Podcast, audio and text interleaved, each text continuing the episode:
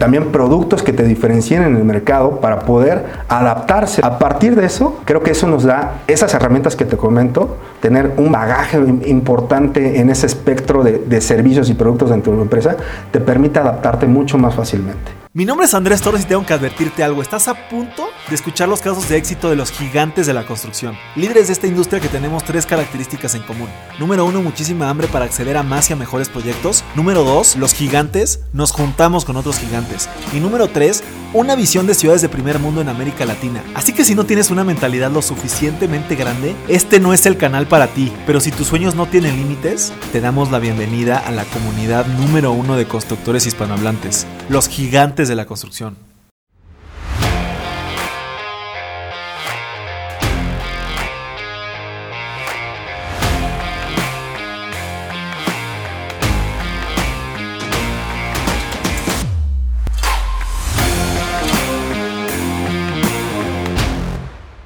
Mis gigantes, bienvenidos a un episodio más de este podcast más importante de construcción a nivel hispanohablante.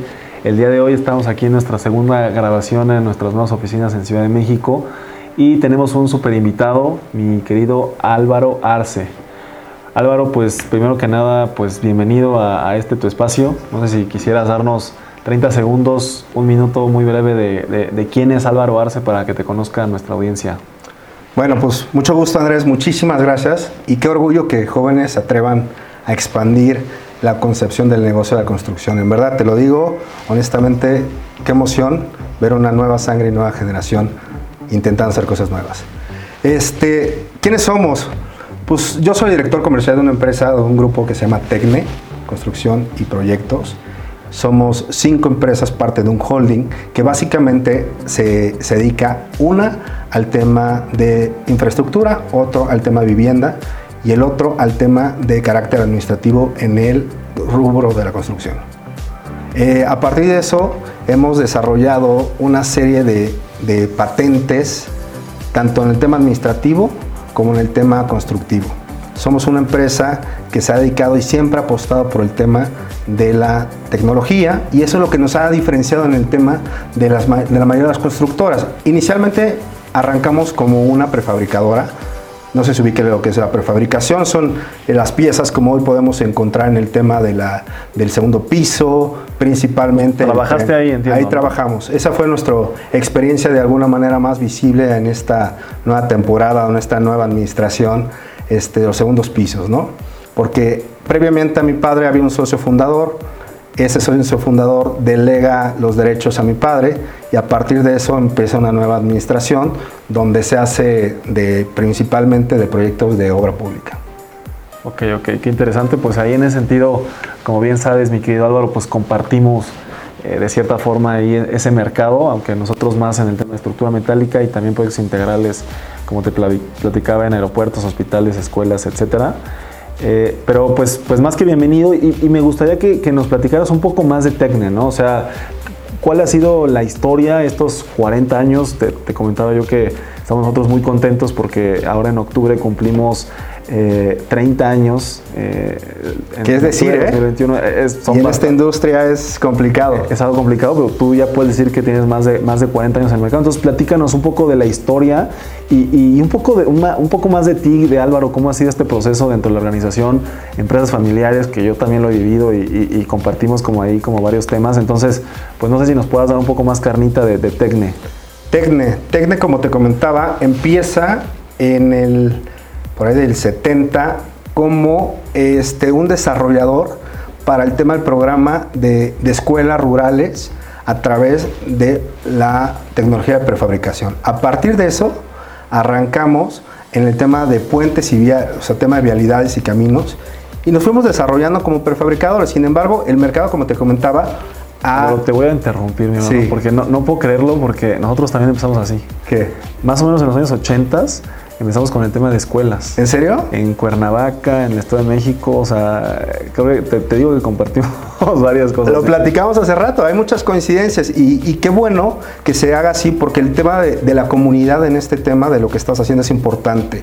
A partir del tema de, las escuelas nos desarrollamos el tema de infraestructura vial Y después de esa llegamos a edificación. Posterior al tema de edificación, llegamos a el tema de, de este, ¿cómo se llama? Hemos hecho estadios, hemos hecho centros de espectáculos, hemos hecho hospitales, ya a proyectos en mano, ¿no? mucho más este, enteros, tanto en suministro de equipos como el tema de acabados, y no solo la estructura o digamos que la obra negra, ¿no? ¿Qué, ¿Quién es Álvaro Arce? Álvaro Arce Senior es ingeniero civil por el Politécnico, ¿no? Y posteriormente Álvaro Arce Bermejo, tu servidor, es arquitecto del Ibero, que este, se encamina principalmente en la diligencia de proyectos de desarrollo dentro de la misma empresa. ¿no? O sea, siempre el foco o la tirada entre mi padre y yo fue que yo pudiera desarrollar proyectos propios a partir del capital humano y el capital de la misma empresa. Sin embargo, este, ahora sí que los tiempos no siempre son correctos y nos tenemos que adecuar a lo que hay. Y mi, finco de alguna manera mi estructura de trabajo o mi colaboración dentro de Tecne como director comercial, explotando un poquito el desarrollo propio mío político, como el tema empresarial y las relaciones que así que a lo largo de la vida hemos platicado, que también hay muchas en común, este, poder capitalizar ese tema, ¿no? Oye, y platícame, ¿cómo es ese proceso de salir de la carrera? Este, o, estar incluso en la carrera, me, me, comentabas que empezaste a trabajar desde muy joven, pero platícame cómo fue ese tema de decir, oye, pues eh, digo, seguramente alguien se va a sentir identificado, así como nosotros eh, estamos eh, en, cierta sintonía. ¿Cómo funciona el hecho de decir, pues yo soy el, hijo del dueño de la empresa y, tengo que venir a tomar las riendas, etcétera, ¿no? Complicadísimo, porque primero hay una, una expectativa muy alta siempre, y no precisamente el que sabe más es el que mejor llega a un objetivo, que también lo platicábamos. El tema técnico es muy importante y en una especialidad dentro de la construcción tan importante como el tema de estructuras metálicas o la prefabricación. El, tema, el tema constructivo, tú sabes que tiene muchos caracteres tema técnicos como este, estructurales, como hidráulicos, como el mismo este, de este, eléctricos, o sea, tiene muchas subespecialidades y saber todo es complicado. Y más teniendo un, perfil sí constructivo, pero no precisamente técnico, sino más plástico, creativo y este, como es un arquitecto. Que creo que compartes también ese tema con, con tu padre, que tienen perfiles de profesiones similares, pero al final de cuentas no es el mismo canal. Pues sí fue muy complicado. Entonces, adaptarse, siempre la premisa fue tienes que aprender desde, ya sabes, la, la, que todos nos han aplicado, desde cómo se cuela cómo se hace la mezcla, cómo se pega, por qué se le pone agua a un tabique, para que puedas aprender todos los procesos. Y lo más importante, y ahí es donde entra mi mayor este, crecimiento, donde nace mi mayor crecimiento en la parte del costeo. ¿Cuánto cuestan las cosas? Porque si un director comercial o en sí cualquier persona quiere pretender saber qué es lo que va a vender y cuánto cuesta, pues tiene que conocer todo, ¿no? Claro, no, sí, de hecho ese es un tema que, que me encanta Fíjate que yo ahorita, en, el tema técnico, te comentabas al final, a lo mejor el tema del fraguado, que el tema de... el revenimiento del concreto, el, procedimiento constructivo de tal, el montaje, etcétera. Seguramente hay mucha gente que, conoce más que yo y justamente yo intento ahorita especializarme mucho más en la parte de costos, como mencionas, y en la parte administrativa de los proyectos, ¿no? Entonces, en, ese sentido, creo que sí ahí hay mucho valor y como decíamos, eh, y, me gustaría ahí que, que diéramos doble clic. ¿Cómo, ¿Cómo, es ese tema de decir, eh, estás adentro de la organización, operando una organización, a decir, tengo que salir a vender? O sea, eh, ¿cómo, cambia esa mentalidad, ese chip en, en, Tecne y, en específico en, Álvaro, ¿no? De decir, pues eh, el negocio, pues a lo mejor no está en necesariamente si me ahorro 10 pesos por metro cuadrado en el, por, no sé, por metro, metro cuadrado de construcción, sino que el negocio está salir a seguir vendiendo y a seguir haciendo este proyecto, este legado que tienes de, tercera generación o bueno, segunda, segunda, segunda, segunda. generación y, seguir haciendo lo más grande, ¿no? Pues mira, ahorita tocaste un punto importante, es la verdad, eh, hoy por hoy, dos o tres empresas de las grandes en México constructoras no las dirige ni un ingeniero ni un arquitecto son abogados, son mercadólogos y tiene que ver con la capacidad de entender que construir no es solamente técnico y, no y tener un buen equipo de respaldo atrás o adelante o de lado, como, como esté organizado cada quien una de, sus empresas, sino el mantener permanentemente proyectos y flujos en la cadena de adquisición o de contratación hacia el interior de la, de la empresa. Entonces, si uno a veces tiene el perfil de técnico nada más, no valora lo que significa salir a la calle con a lo mejor un papelito, una presentación o cualquier herramienta que uno se le ocurra, a lograr convencer a cualquier persona que con su dinero, ya sea un inversionista o un particular, que logre confiar en ti todo su, todo su patrimonio o parte de su patrimonio o el negocio que esté aspirando y salga en tiempo y forma. Es verdaderamente complicadísimo y a veces se subvalúa el tema del ejercicio de ventas. Y lo que platicamos hace rato, que la verdad, si no fuera por el ejercicio de ventas continuo, se, cae una empresa. O sea, si no alimentas de recursos, una obra, muchas veces la gente tiene en, en la cabeza que una obra, sobre todo trabajar con gobierno, en la oportunidad de alguna administración se hace rico uno. Y tú lo sabrás, pero no es así. Es un tema de constancia en el tema de ingresos, en tema de un legado, más de una oportunidad. Claro, no, estoy súper de acuerdo. Fíjate que yo, yo tuve ese tema, de hecho fue así como nosotros desarrollamos el software, porque yo tenía esta, esta idea de que el, el, el, crecimiento de la organización se iba a darles a la eficiencia de la organización pero no necesariamente esa parte técnica, esa parte, como decías tú, de equipo, etcétera, pues te va a hacer vender más, porque la gente, si no sabe qué es lo que tienes acá adentro o cómo le estás haciendo, nunca, eh, nunca te va a comprar.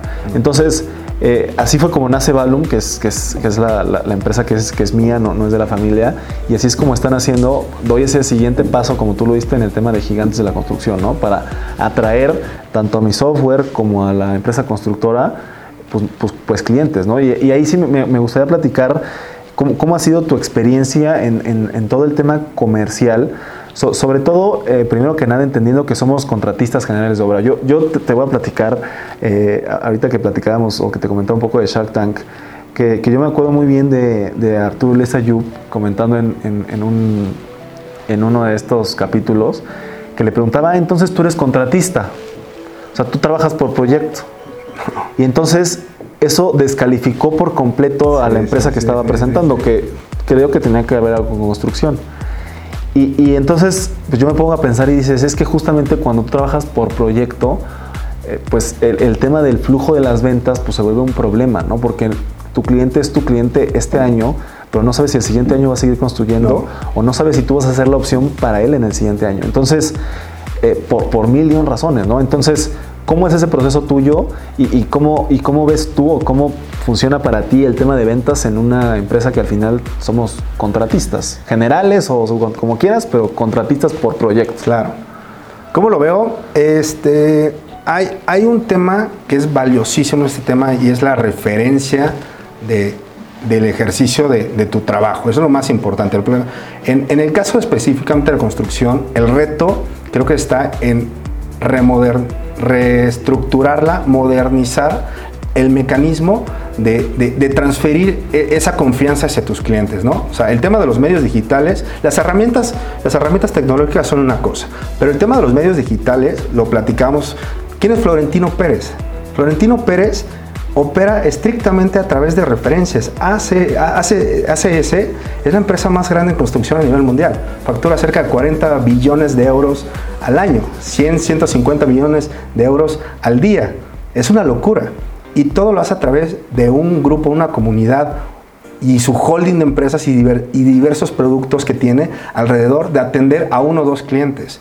Tienes que tener la capacidad de adaptarte a los requerimientos en el tiempo, como bien dices, porque no son las mismas necesidades ahorita tu cliente, tanto financieras como a lo mejor técnicas o del mismo mercado no siempre lo define todo tu cliente, sino el mismo mercado va definiendo cómo se va readaptando eh, el mismo proyecto y sobre todo proyectos grandes. Hay un caso específico que tuvimos un proyecto, por ejemplo, en Tijuana, que este, nos contrataron para hacer el análisis estructural, el diseño de la estructura. Cuando íbamos a arrancar, ya cuando el tema de estamos a punto de las pilas, nos llevó es un año, porque tú sabes que no, no, no es un mes, no son dos meses, llevó un año. Resulta que dijeron, pues sabes qué, ya cambió el tema de los inversionistas, los accionistas, ya cambió la administración y en vez de ser dos torres van a ser una. Y entonces vas a invertir tanto dinero para una cimentación que le va a quedar súper holgada.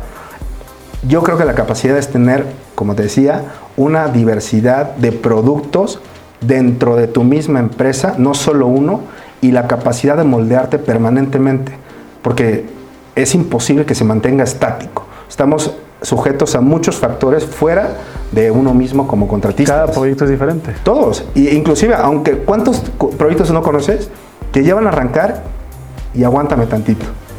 Necesitamos revalorar el tema de los flujos, los ingresos, para ver si le metemos dos pisos más o le quitamos dos pisos más. Y la estructura, tú sabes que por 2 centímetros, 3 centímetros de espesor, requiere tanto volumen de concreto más o tanto acero más que te va a encarecer y te va a permitir que sea redituable en el tema de tu del retorno de tu inversión. Claro, Es muy complicado. El tema es poder adaptarse y tener suficientes herramientas como tecnológicas, plataformas de control, este, también productos que te diferencien en el mercado para poder adaptarse. O sea, nosotros por eso hemos apostado mucho el tema de tecnología, en el tema de disipación sísmica, en los sistemas de pisos, para que esos diferentes sistemas de pisos, o ese, por ejemplo, el tema de la disipación sísmica en los amortiguadores, te permite hacer más esbeltas las, torres con mucha facilidad, sin tener que modificar tanto la cimentación. A partir de eso, creo que eso nos da esas herramientas que te comento, tener un, bagaje importante en ese espectro de, servicios y productos dentro de una empresa, te permite adaptarte mucho más fácilmente. Claro, claro, me encanta este, este producto para darle ahí doble clic, aportar un poquito más del tema, a lo mejor algo técnico. ¿Ese, ese producto es, es, es, importado? O sí, es una alianza que tenemos con una empresa, ¿se vale decir marcas? Sí, sí, sí. Se llama Mageva, es una empresa suizo-alemana gringa que este, tiene una representación, un ingeniero acá, que es un conocido nuestro y que va muy pegado con el tema de nuestro sistema estructural, porque nosotros son, no, colamos en sitio, no es la construcción típica que simbras y, y este, cuelas y demás y, todo lo haces en obra, sino traemos las piezas y lo vamos armando como un mecano. Que lo que pasa que estos sistemas nos permiten el, el comportamiento de la estructura sea mucho más este, nos permite hacer secciones más grandes y hacer más, más barato el producto. Lo platicamos de igual manera hace rato. Hoy por hoy el acero te permite equipos más, más ligeros o más pequeños, mayor velocidad, sin embargo su, su, déficit es el tema del precio y la volatilidad del precio. Nosotros los que construimos en concreto es el volumen de concreto, lo robusto que necesitamos hacer una, una pieza para poder llegar a las mismas condiciones y adecuarnos a alturas o condiciones de, estructurales mucho más complejas que como si lo fuéramos en acero. Entonces, este tema de la disipación sísmica es una empresa que se llama Mageva. Hay dos tipos de disipación sísmica que son amortiguadores, como los que conocemos de, los, de los coches. Básicamente son unos contraventeos, ya sabes, las diagonales que, van, en en, van, en las estructuras. Y las otras la disipación de base, que son básicamente unos neopronos gigantes que permite que el suelo se mueva y se mantenga la manera vertical el edificio.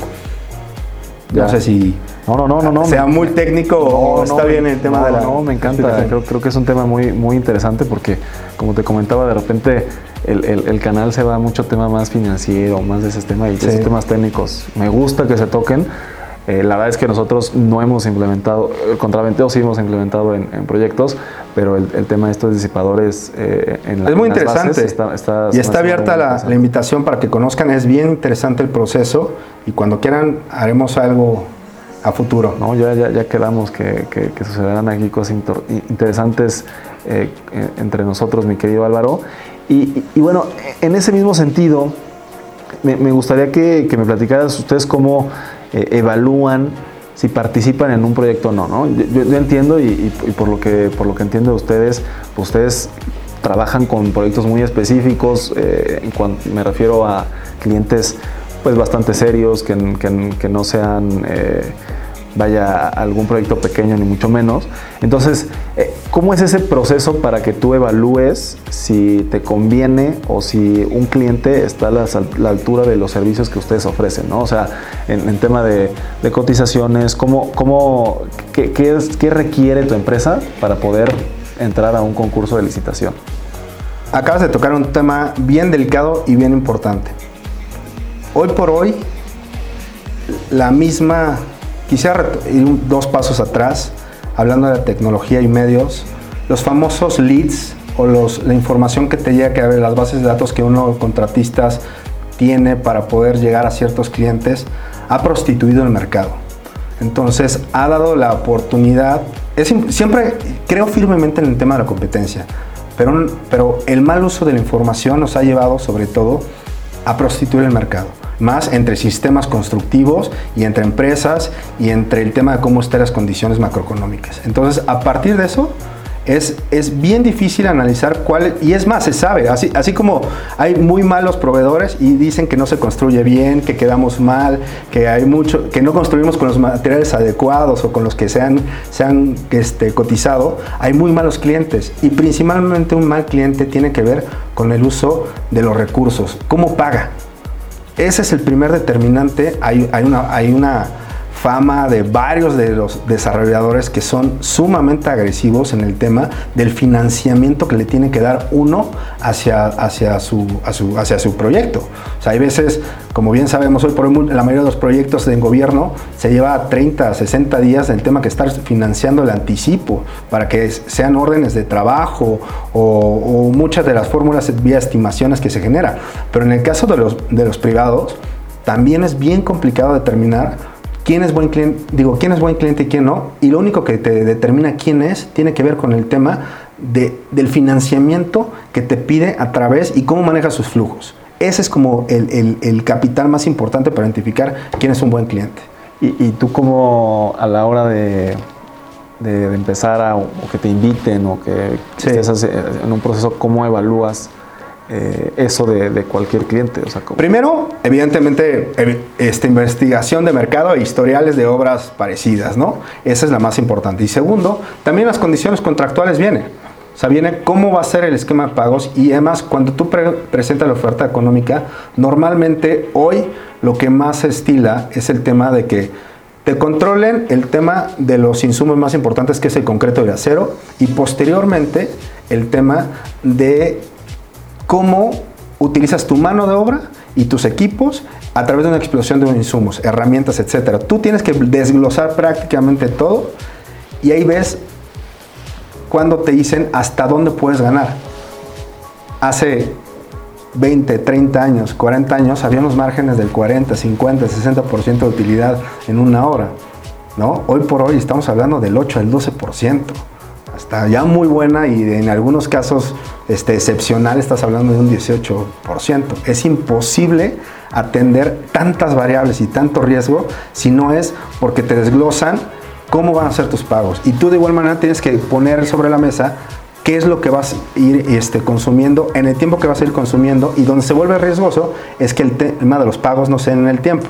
Pero eso sí no lo podemos controlar. O sea, las únicas dos, y contestando tu pregunta, es el tema, el tema contractual cómo viene el tema de los pagos y cómo te van a permitir integrar tu costo, este, digamos que tu costo directo, tus indirectos de campo y tu indirecto del corporativo. Ya, ya, me, gusta, sí, sí hay que hacer ese, análisis y, no solo estar buscando eh, para quién trabajar, sino también poner nuestras reglas, ¿no? Como contratistas o, como constructores. Creo que ese es un buen, es un buen tema, un buen tip que, podríamos darle a alguna persona que nos esté escuchando, ¿no?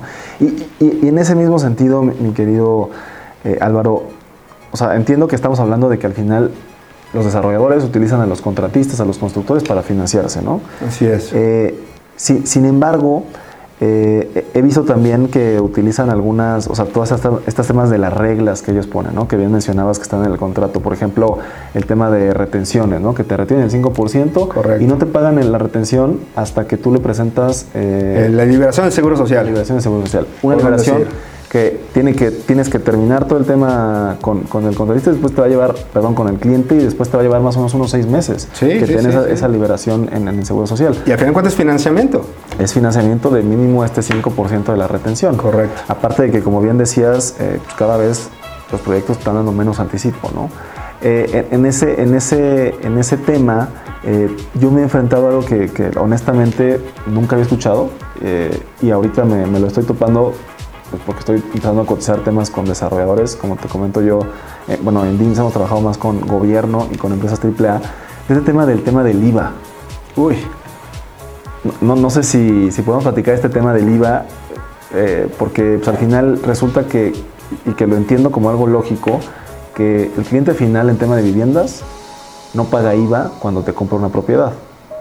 O técnicamente no se No, está... sí paga. Hay, hay, hay algo que se llama tasa cero. No sé si has escuchado Sí, que es la tasa justamente. Entonces, lo que, lo que yo entiendo, y corrígeme si me equivoco, que a lo mejor tienes más, más experiencia en, en el tema, eh, lo que yo entiendo es que como el cliente final no paga IVA a la hora de, de comprar una propiedad, el, el desarrollador o el, o el dueño del proyecto tampoco tiene que pagar el IVA.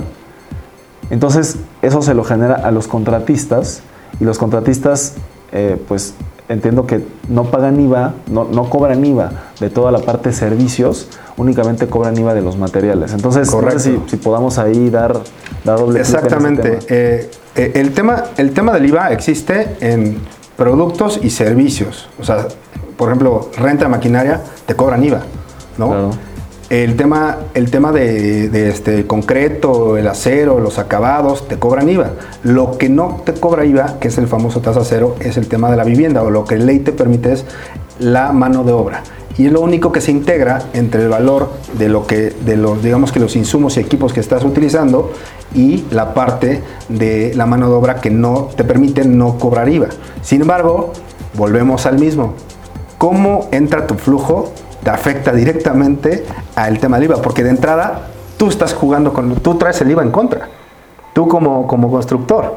Entonces, ahí es donde se vuelve una, una actividad vulnerable dentro del SAT, la construcción, lo que es el seguro social y el, y, el, y el- y Hacienda, es un tema que somos a la construcción una actividad vulnerable, porque hay mucho también manejo de efectivo, tú lo sabes, en el tema del pago de mano de obra, muchísimos en efectivo, muchos servicios se pretende pagar en efectivo y son las pequeñas grietas que todavía tiene el sistema que te permite, eso, eso rústico que todavía tenemos como constructores o, o artesanal, porque estamos, aunque hay grandes compañías, hay mucho talento, empresas muy profesionales, habemos empresas muy profesionales, todavía estamos un poquito atrasados en la metodología, formas de otros países, ¿no? Y esas pequeñas este, grietas, si me permite la palabra rústico, es donde nos permite jugar como constructores en defensa de lo que nos aprietan a ese cargo del IVA directo cuando porque básicamente lo tienes que financiar. Tú trimestralmente y con mes, mes con mes tienes que demostrar el tema de, de tus, de tu, que pagaste tus eh, obrero patronales, ¿no? Pero también el tema del IVA lo tienes presente cada tres meses. Y al final de cuentas es cuando se generan los créditos fiscales. Entonces tú tienes que estar jugando antes, tú tenías que, podías demostrar después el tema del IVA. Hoy por hoy te lo retienen y después ves comprobar que lo, lo que acreditaste lo que no. Entonces es un tema que complica tanto para el desarrollador cómo lo va a manejar y es bien interesante. El proyecto que tenemos un proyecto que está ahí en Vasconcelos y, y y este y Benjamin Franklin, donde es bien interesante porque y es todavía más complejo. Son 11 niveles de sótanos, 3 niveles de centro comercial, una torre de viviendas y una torre de oficinas, todo en el mismo lugar. Entonces, la integración de ese presupuesto es un Frankenstein, porque solo lo único que puede ir tasa cero es el tema de vivienda. Lo único que te permite la ley ser exento de cobrar IVA a la mano de obra es la vivienda. El centro comercial no, el tema de oficinas no. Pero si es arriba de las oficinas, hay un condotel o demás, entra como vivienda. Entonces es, una mezcla muy complicada que hoy por hoy financiera y, y, este, económicamente es, hace de especialistas de los especialistas para atender este tipo de cosas. Ya, ok, ok. Y, y entonces en ese sentido entiendo que, y, y bueno, no sé, eh, el tema de tus clientes, cómo lo han manejado, pero al final del día te dicen, la mano de obra no pagas IVA, pero en tus indirectos se supone que tienes que incluir el IVA, Si vas con IVA. pero la factura va a decir tasa cero. muy escuetamente y muy rápidamente es la integración de tus IVAs más el cero. O sea, básicamente no terminas pagando el IVA total de 6%, sino terminas, varía. O sea, varía de muchas cosas, pero entre el 10, 11 o 12%. O sea, sí realmente pagas porcentajes sobre lo que facturas. No, no, no es cero exactamente. O sea, sí pagas como un 11, 10, 12% y no el 16 en total. Ya, ok, entonces solo sería aplicable este tema Vivienda. a vivienda y a la mano de obra y al personal técnico. Y el personal. Todo lo demás tendrías que cobrar el IVA, ¿no? Correcto. Ya, de lujo. Eh, y, bueno, mi, querido Álvaro, en, este tema de ventas, que es algo que, que- al final es lo que te dedicas co- como director comercial, pues me gustaría que nos compartieras cuáles han sido eh, como las técnicas o las, las formas de vinculación. Ahora tuvimos un evento el, miércoles con el presidente de la CEMIC, ¿no? y nos decía que él entró a la CEMIC y creo que muchos hemos entrado a cámaras empresariales buscando esa relación, esa vinculación con, diferentes organismos o diferentes empresas para conseguir más proyectos, ¿no? Entonces decía, en su momento, pues yo entré a la CEMIC para buscar eh, esas relaciones que me permitían darle más trabajo a mi, a mi negocio, ¿no? ¿Tú cuál sería como una recomendación a lo mejor de, a lo mejor a un joven para, tener esa, esa, esa forma de, de encontrar pues leads, clientes o oportunidades dentro de la industria de la construcción? No es comercial, pero juntarse con gigantes. El tema concreto es comunidad, hacer grupos de valor. Las cámaras son importantes porque representan intereses del gremio, nada más que de repente se quedan atendiendo los intereses de muy pocos y sobre todo de los que dirigen ese gremio o esa cámara. El tema de los grupos de valor empresariales, tengo un ejemplo muy claro, gracias. Hace los 90 en específico, nuestra industria, los prefabricadores, se concentraba en 13, 14 prefabricadores. Sin embargo, 6 decidíamos cómo se movía el mercado. A lo mejor van a entender que es un monopolio, pero ese monopolio permitía trabajo para todos. Si en este caso a ti, Andrés, te tocaba un contrato de 100, luego a, este, a Rubén le tocaba uno de 200 y a mí me tocaba uno de 100, de repente a ti te tocaba uno de 100, el otro de 50 y se iban compensando para que todos tuviéramos trabajo. Ahora, otro ejemplo específico, el tema del segundo piso, la primera etapa. El primer referente histórico de los constructores en México, de los ingenieros o de la construcción en general, ha sido ICA, Ingenieros Civiles Asociados. Hay empresas mucho más lucrativas, han crecido exponencialmente, muy interesantes, muy profesionales, etcétera. Sin embargo, nuestro referente siempre ha sido ingenieros civiles asociados. Me dirás que no. No, claro, claro. Eh, yo creo que es, es mi abuelo, Mi abuelo tiene esa escuela o tuvo esa escuela. No, de ICA, creo que me comentaste que sí, ahí. La mayoría de los ingenieros era trabajar en ICA, era su sueño, ¿no? Cuando se involucraban, porque eran las obras de infraestructura gigantescas y cuando se estaba, estaba creciendo este país, son historias muy románticas, ¿no? Inclusive cómo se cobraba, ¿no? Hay unas historias muy románticas. Pero bueno, no, no me desvío. ¿Qué es lo que pasaba? En, la época del 2000, que se, sale a licitación para el tema de la primera etapa del segundo piso que incluía el, distribuidor vial San Antonio y aparte después posteriormente San Antonio aquí a San Jerónimo, que hoy por hoy la parte digamos que libre de, peaje o de cuota,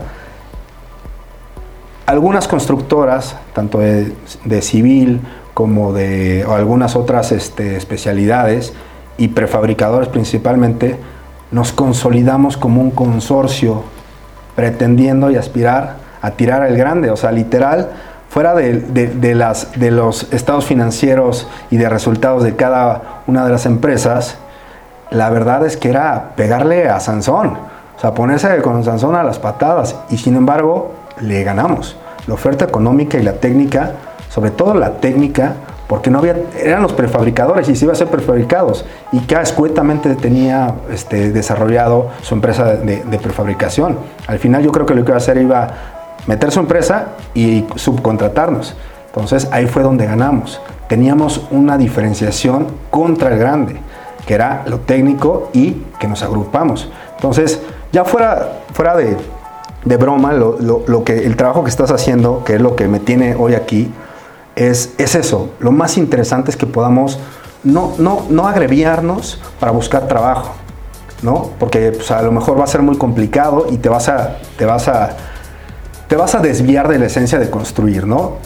Si tú sales de, la, de, la, carrera y quieres emprender camino propio como, como constructor independiente, empezando con una casa, un edificio o las oportunidades que se te brinda, yo lo que te aconsejaría es agruparte y hacer un grupo de valor donde a lo mejor hay proveedores de acero, donde hay algún desarrollador inmobiliario, donde haya otro constructor inclusive, que, del cual se le pueda aprender mucho, pero que te permita aportar a un grupo y que consolide esa forma tanto en economías como también financiero, ese músculo financiero, porque también tú sabes que el tema de proveedores es muy complicado, o sea, de repente uno tiene que financiar este, los proveedores y es tu insumo del día a día.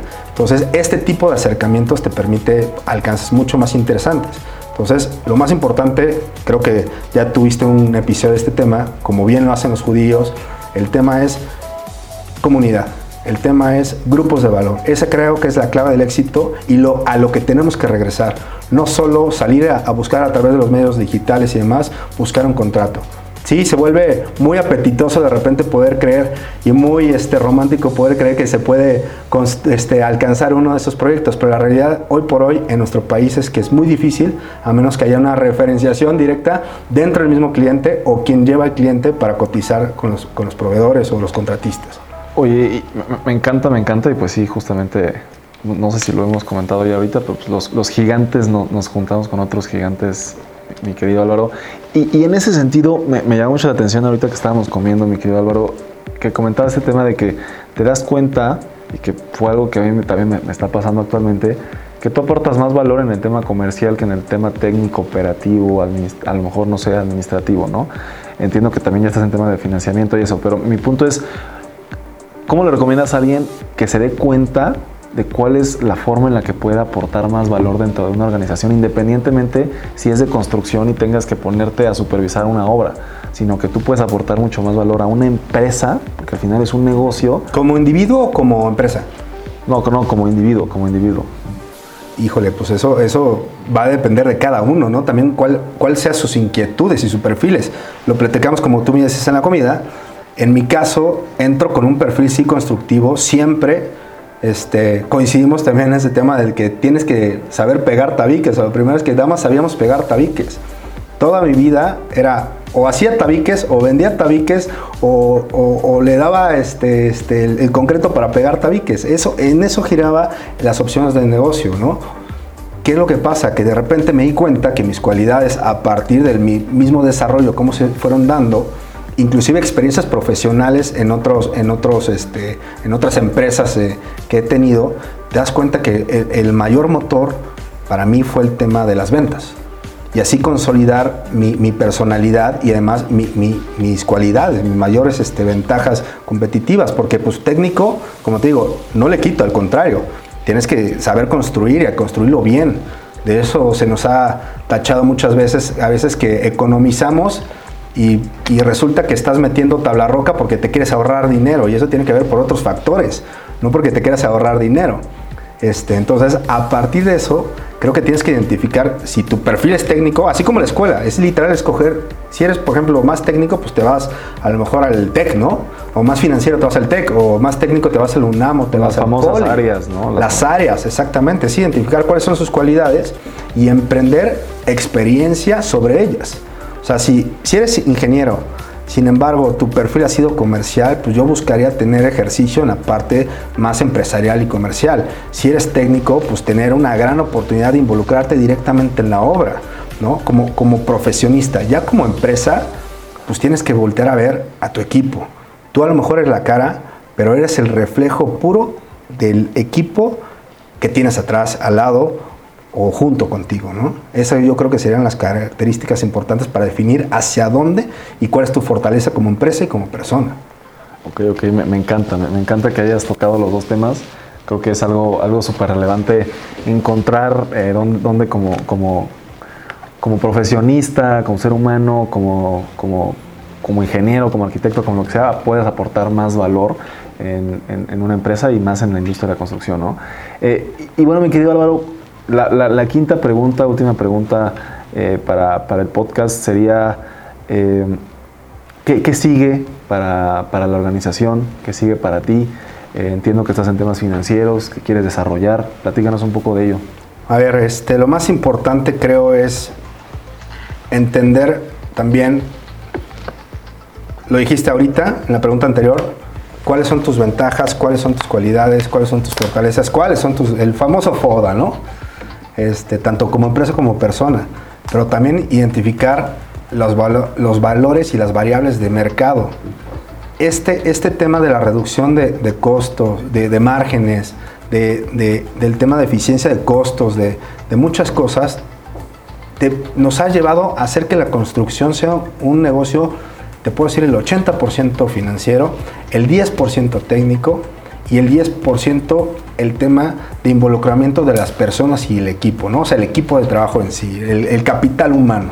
Eso creo que son los tres valores más importantes hoy en el tema de la construcción. Entonces, dicho el tema financiero comercial, tienes que tener una oportunidad de entender que los créditos son buenos, los fondeos son buenos, siempre y cuando los sepas utilizar. Eso te, te permite los créditos revolventes, principalmente. Sí, como un miedo al tema de... Sin duda, ¿no? Sin duda, y sobre todo en, épocas de especulación como hoy. Sin embargo, hoy específicamente yo te puedo decir, estando precisamente en esa identificación del mercado, es, uno, yo mismo me estoy dando como a economía a escala, dando servicios financieros, ¿no? tanto para el personal como para la misma obra. Eh, hoy por hoy esa es una de las áreas del negocio personal, fuera del negocio patrimonial que tengo.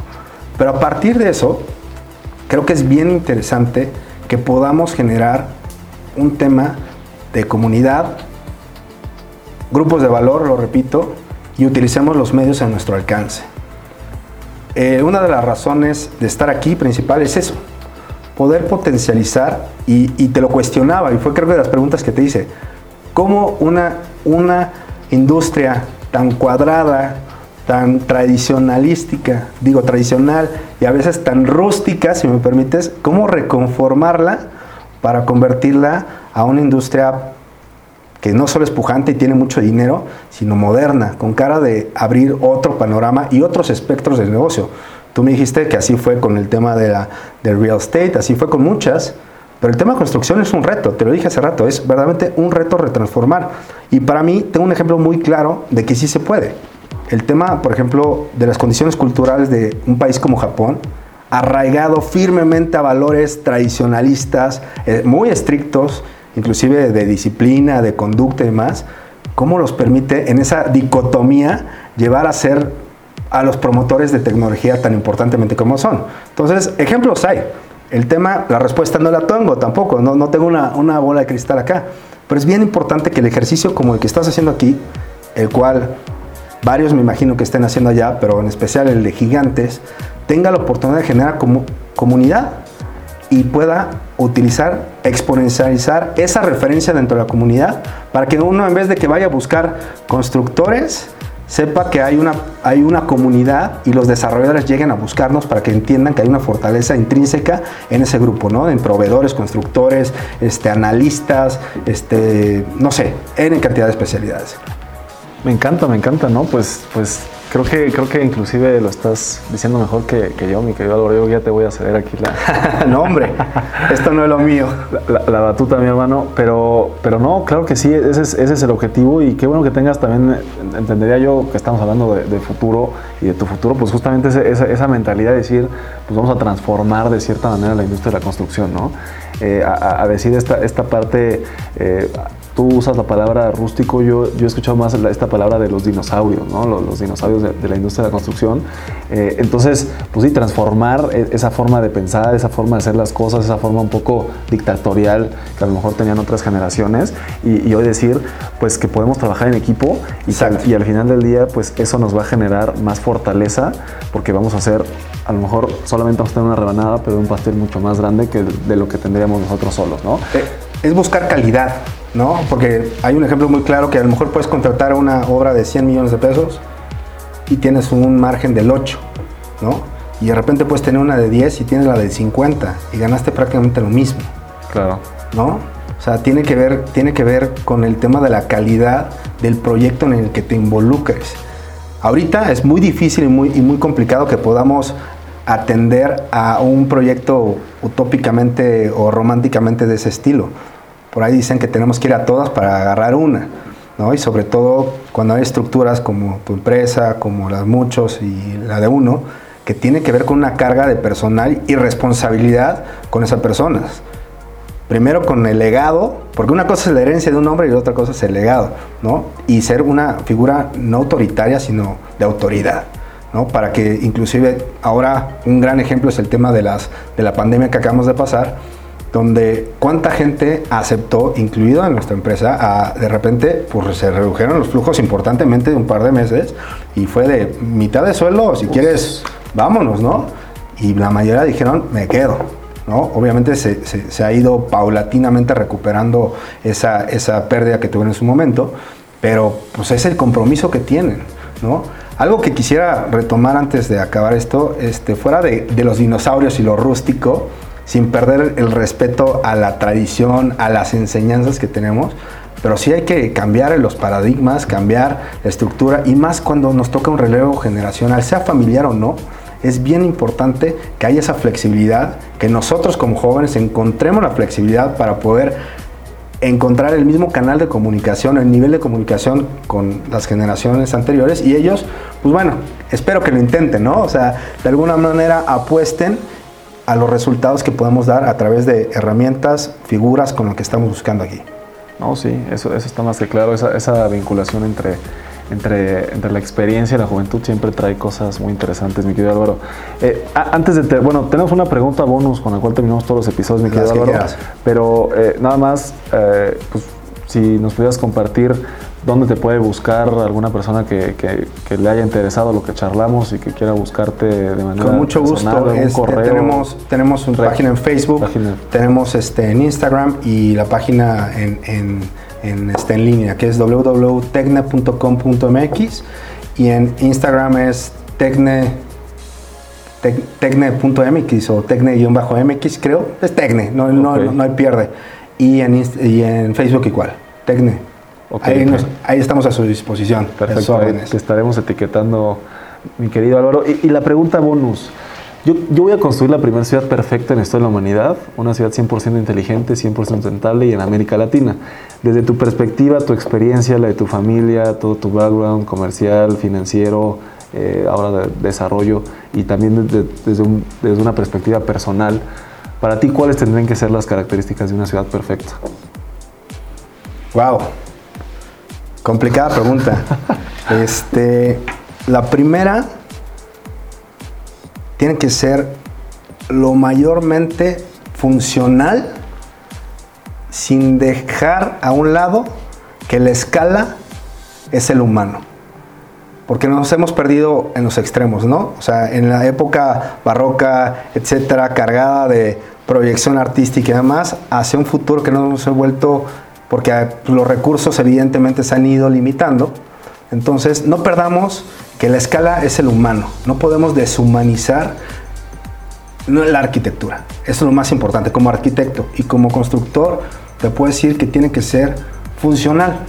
O sea, va a depender de las características de cada uno de los, de los involucrados en el proyecto de diseñar tu, tu ciudad, pero no perdamos de en cuenta que tiene que ser humana, que es para el humano y tiene que ser eficiente. Eficiente a través de X técnicas, X metodologías o el diseño o la construcción y demás.